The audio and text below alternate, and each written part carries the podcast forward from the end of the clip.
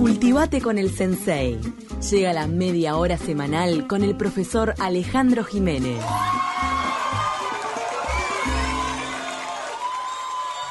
Ale, ¿cómo andás? Feliz, feliz Navidad, feliz Año Nuevo. ¿Cómo estás pasando? Para ustedes, para Camila que no está en estos días en la radio, pero también lo extiendo a ella. Todo muy bien y bueno, y eh, este, recordando, ¿no? Que en diciembre, como el que estamos terminando, eh, del año 1995 se declaró, la UNESCO declaró Patrimonio de la Humanidad eh, a eh, Colonia Sacramento, pero a su vez también en, hace 340 años, o sea, en 1680, se cumplían, se, producía la fundación de Colonia, eh, que tú hiciste unas muy buenas consideraciones, Paula, con respecto a, a Portugal, ¿no? Evidentemente, es claro que Vamos a hablar un poco ahora de la ciudad portuguesa, que es distinta a la ciudad española, ¿no? El, el damero español no es, mm. lo mismo en el caso de las ciudades portuguesas. Y yo le voy a, voy a aportar algo más. Para ti, en, em, eh, en Brasil, entre Río y San Pablo, también es una ciudad portuguesa muy parecida A, lo que es Colonia, con sus calles empedradas. Eh, Qué romántico. Sí, tal cual. Este, me había olvidado, pero tal cual que para ti es muy parecido a Colonia. El, el hecho, sobre todo, de, de, las calles con este adoquines, ¿son? Sí. Eh, sí, vendría a ser como un empedrado, ¿no? Muy, en algunos casos, este, difícil para transitar, no en el caso de para ti. Y por supuesto también, bueno, la ausencia de veredas, eso lo diferencia de la española. Bueno, y un poco hoy la idea era por qué se produce la fundación de Colonia, ¿no? Como una consecuencia tardía de eh, aquel tratado de Tordesillas del cual hablamos, por ejemplo, cuando hablamos de Santa Teresa, ¿no? Esa, ese, ese tratado de 1494 que le, le, da sin saberlo mucho más territorio a España que Portugal por esa línea, trazada a 370 leguas al oeste de las Islas Cabo Verde. Bueno, allí, evidentemente, este eh, se produce a partir de ahí esa eh, intención de Portugal de estar siempre tratando de, pasar esa línea, ¿no? Y acá tiene algunas razones también muy claras también que este, económicas, ¿no? Un con, el control de la salida de un gran sistema hidrográfico que es el río Uruguay, el río de la Plata, Paraná y Paraguay al Océano Atlántico. El desagüe por ahí se iba para la zona de Paraguay y Bolivia. ¿Y qué había en Bolivia? Estaba la Plata de Potosí, ¿no? Y en aquel momento, 1680, plata en contrabando, porque no estaba legalizado el eh, comercio, recién se va a legalizar eh, un siglo después, en 1778, con, el reglamento de libre comercio de los Borbones, de los reyes Borbones. Y los portugueses veían una gran oportunidad de poner frente a Buenos Aires una factoría, ¿no? Mm. De ellos, o sea, una factoría portuguesa, aún sabiendo de que ese territorio era un territorio español de acuerdo a Tordesillas, ¿no? Vamos a ver entonces que este, el 20 de enero eh, de 1680, Manuel de Lobo era gobernador de Río Janeiro, eh, que va a tener una historia novelesca, ¿no? que después vamos a recomendar el libro de Fernanda Sunzá, una biografía muy interesante, y en este libro extraigo un pequeño texto que dice, muy cerca de la isla grande, hirsuta de arbolados y cerrado monte, donde cantaban miles de pájaros en aquella soleada y gloriosa mañana de verano, echa, e, echaron las anclas. Los portugueses para eh, poner pie a tierra allí, en la zona de la colonia dos Santísimo Sacramento. Así fue que la llamaron a Colonia. Vamos a ver que después, a partir de allí empieza un siglo prácticamente de idas y venidas, ¿no? Mm. En el año 81, ¿no? La colonia pasa a, o sea, queda en manos de, Portugal por el Tratado de Lisboa, pero en el siglo XVIII España va a querer conquistarla y la va a sitiar en 1704, 1735, en el año 1762, o sea, todos esos sitios, o sea, Diplomáticamente, eh, eh, Portugal la conseguía, la colonia, pero luego por las armas España la, re, eh, recuperaba, ¿no? Mm. Este, ese casco histórico, lo que decíamos recién, ¿no? Que un trazado que acompaña la topografía del terreno, Este, y por supuesto que eh, era un tratado distinto a el tratado español que veníamos hablando, el trazado ¿no? de eh, Damero y fortificada. Eso es importante para evitar precisamente hablar, hablamos hace unos, unos programas de Santa Teresa, bueno, esto también para evitar precisamente tener sorpresas a nivel este militar. Eh, hay, bueno, Lobo, el fundador de, Portu de Colonia, va a tener una historia novelesca, va a ser apresado y mandado a Buenos Aires, en donde muere solo tres años después de la fundación, eh, Manuel de Lobo, eh, prematuramente, y evidentemente es un poco el personaje que la historia eh, guarda, había sido mandado por Pedro II de Portugal, el, rey llamado del Pacífico, de la familia de los Braganza, ¿no? vamos a ver también este, que, por supuesto, esas idas y venidas durante un siglo se le llegó a llamar la manzana de la discordia entre Portugal y España, ¿no? Y vamos a ver después que este, hay un personaje, otro personaje importante que es el virrey Pedro de Ceballos. Gaditano va a ser el, el, primer virrey del Río de la Plata, había sido gobernador de Buenos Aires. Y eh, en el año 1776 hay una guerra en donde se decide finalmente lo que quedó para la historia, que la colonia pasara a manos español, españolas y se ordena la primera demolición de fortificaciones, ¿no? que este, porque ya no tenía mucho sentido al terminarse ese conflicto de un siglo entre España y Portugal.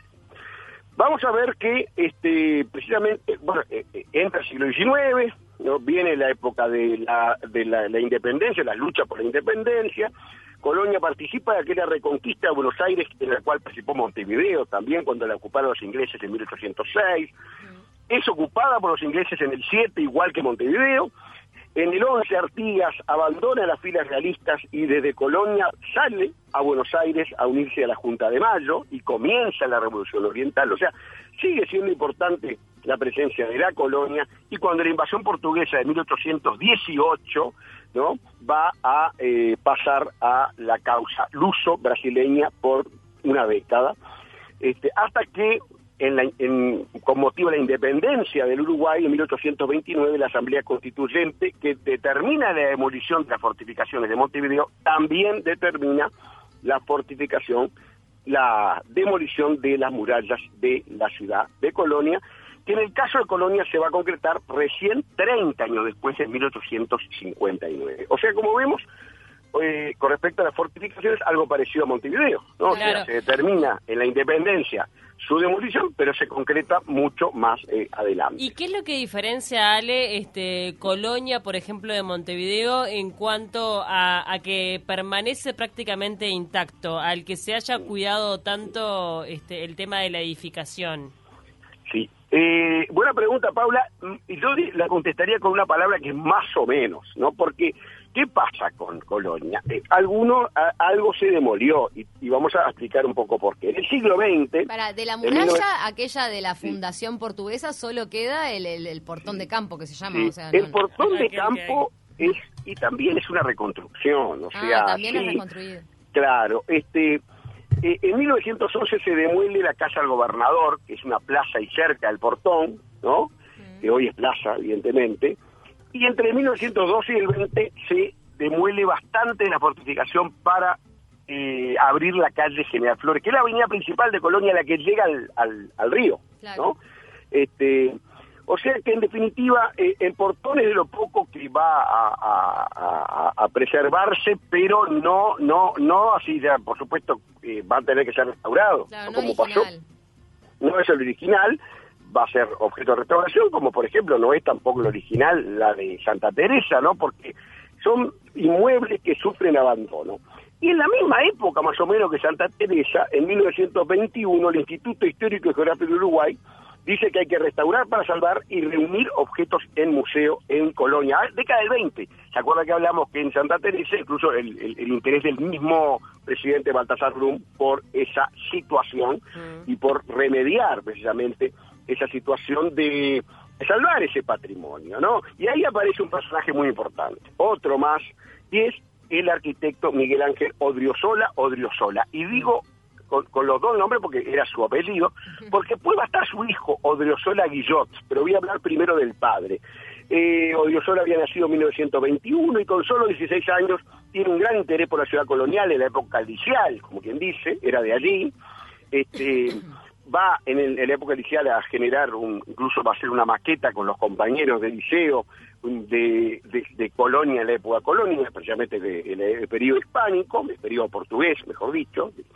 Y este, eh, luego de recibido arquitecto en 1945, va a integrar la Comisión de Estudios y Conservación del Patrimonio de Colonia, que es la primera gran comisión de hace 70 años nada más, que intenta preservar precisamente no el, eh, lo que es ese patrimonio edilicio, por ejemplo. Hacen, hacen un proyecto de restauración del casco histórico. Exactamente, en el año 57 la restauración de la iglesia matriz, ¿no? Como todo en Uruguay tiene su proceso, y en el 60 las obras con excavaciones, y hay un poco una pregunta que recién hacía Cecilia, creo, las obras dejan al descubierto base del portón de campo y murallas, pavimento de piedras, pozos, o sea, dejan al descubierto, al descubierto totalmente este, mm, eh, distintas fortificaciones y distintas edificaciones, en muchos casos eran eh, que habían quedado bajo, eh, eran mm, subterráneas y habían quedado bajo la vegetación, el tiempo, por supuesto, había y el abandono, ni que hablar. Claro, o sea, hay, una intención de restauración, porque a mí me llama la atención, por ejemplo, lo que comentaba mm. al principio, que tanto en Lisboa como, por ejemplo, lo que tú comentabas también de para ti, que fue colonia portuguesa o mismo colonia, mm. Eh, mm. se mantiene tanto el, el tema este patrimonial, el tema colonial, o sea, las fachadas son intocables prácticamente, o sea, si bien de repente el apartamento por dentro está totalmente restaurado, la fachada sigue siendo de época y no pasa así con de repente lo que fueron colonias españolas. Exactamente, y te voy a contar además por un tema también de antigüedad. O sea, tú estás hablando de Portugal, que es uno de los debes que tengo, no conozco, conozco fortificación de España, pero no de Portugal. Eh, es muy bueno lo que estás comentando tú, en el sentido de que sí, que eh, tienen, hay mucha, hay muchos más siglos, o sea, evidentemente, de rescate, ¿no? En para ti te voy a comentar, como para tener un paralelismo, recién ahora se está, se presentó la declaración de patrimonio de humanidad de para ti. O sea, y por lo menos Colonia tiene 25 años. Para ti, que es espléndida, recién ahora está en trámite esa declaración de patrimonio de la humanidad. Y esto es muy importante porque tiene que ver también con la creación del primer Consejo Ejecutivo Honorario de las obras de preservación y reconstrucción de la, antigua colonia de Sacramento, eh, en el año 1968. Estamos hablando hace 50 y pocos años. o sea, evidentemente, eh, eh, tu inquietud, Paula, este, es muy buena, pero a su vez también los tiempos del Estado, que sabemos cómo son, y nuestra mucho más juventud que, por ejemplo, que el, el, viejo mundo, que en ese sentido nos, llega, nos lleva algunos siglos de ventaja, además de que se le da más importancia a estos temas, es innegable que es así. Y llegamos en el año 95, ya para ir terminando, a la declaratoria, el 6 de diciembre del 95, de Patrimonio de la Humanidad, primer Patrimonio de Humanidad uruguayo, Recordad que después en el 2009 fueron el tango y el candombe, y en el 2015 fue el anglo de Freivento, que son los que tenemos hasta ahora, ¿no? Este, que se cumplen ahora 25 años, ¿no? Que ha sido, han sido 25 años de encuentros y desencuentros. Ayer hablaba con Marcelo Díaz, Marcelo Díaz Busquiazo, que integra esa comisión, es un militar mayor retirado y es licenciado en antropología, uno integra esa comisión desde este periodo un poco en la preocupación de lo que se está haciendo en Colonia para tratar de mantener y de que no lo saquen esa, esa declaración, porque ustedes saben que los países que no cumplen con esas prerrogativas de la UNESCO les sacan la, declaratoria. O sea, no ha pasado mucho, pero está dentro de las posibilidades. Y para terminar, una pregunta voy a alargar. Las ciudades, ¿se deben musificar, se deben hacer museos o deben ser una ciudad viva con inserción moderna. Tenemos una, un, un, debate bien bien fuerte acá en, muchas veces en Para la vida de la gente o museos, ¿no? Dejarla musificar, hacer museo, una ciudad museo o hacer una ciudad viva donde la gente viva, viva, porque evidentemente en, la, en el casco histórico, en el barrio histórico, ese es el nombre oficial, la gente vive. O sea, que evidentemente... No sé, ¿usted qué opina para terminar? Mira, eh, Ale, yo estoy totalmente de acuerdo, como te comenté en alguna oportunidad, con la postura de, Andrés Danza, de que, habla mucho de, de que la ciudad, o sea, quién es la generación que tiene, que puede hacerse dueña del, del, criterio del patrimonio, ¿no? Porque si hubiesen sido las generaciones antes de la construcción del Palacio Salvo, por ejemplo, no estaría eso como edificio patrimonial. O sea que en, un punto, eh, cuando una generación defiende su patrimonio como intocable, está adueñándose de algo que en mi criterio no les propio, porque las ciudades, como vos decís, son vivas y deben irse adaptando a los tiempos. De ahí a que, se a que se mm, necesite conservar algunas joyitas de la ciudad o puede ser el casco histórico de, de Colonia que ya está así, que vale la pena eh, preservarlo, no tengo duda. Exactamente, y por supuesto, eh, y, con, con gente adentro y viviendo, y con gente que va a defender por el sentido de pertenencia a ese lugar. Por lo menos esa es mi opinión. Claro, y que le da vida, porque también visitar pueblos fantasmas es, horrible, más allá de que... Exactamente, que no viva gente. O sea, es, es como un museo y una ciudad con gente no es un museo, es una ciudad patrimonial con gente viviendo y es un bien de uso que generalmente es como Toledo, en España. no, tenemos pendiente un debate acá en De Taquito a propósito de este tema. Dale, patrimonio. lo hacemos en cualquier... El año que viene, porque nos estamos despidiendo, feliz año para, para la audiencia y para ustedes, y el lunes que viene nos despedimos eh, y vamos a empezar, eh, nos, el que viene nos, nos recibimos en este año, en el 2021, que esperemos sea mejor que el 2020, con un tema que voy a alargar y que, se, que, que voy a llamar historias de arena. Voy a alargar algunas pequeñas historias que tienen que ver con eh, la playa y Colonia es un lindo lugar de turismo, ya que estamos hablando hoy, y que tiene playa también. ¿no? O sea que también puede ser... por ejemplo. Me encantó. Riachuelo. Historias de arena para el verano, me copó. Historias de arena, ¿qué tal? Bueno, Buenísimo, gracias. Un Beso grande, que, que, arranques divino este 2021, Igualmente para ustedes. Besote. Y nos vamos a ir a la pausa con un tema de Manzanero que lamentablemente falleció a los 86 años, una noticia que se dio a conocer hace 20 minutos nada más. Armando Manzanero murió esta madrugada, estuvo hospitalizado desde el 17 de diciembre por un paro primero este cardíaco y luego además dio positivo con COVID.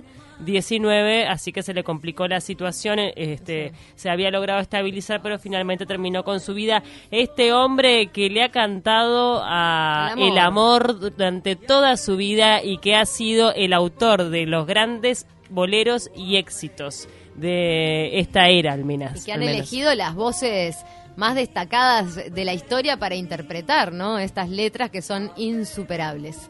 Vamos escuchándolo a Ela Manzanero, el rey del bolero.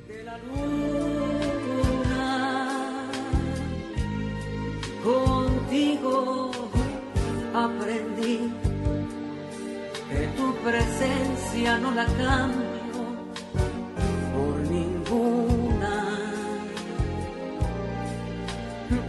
aprendí que puede un beso ser más dulce y más profundo, que puedo irme mañana mismo de este mundo.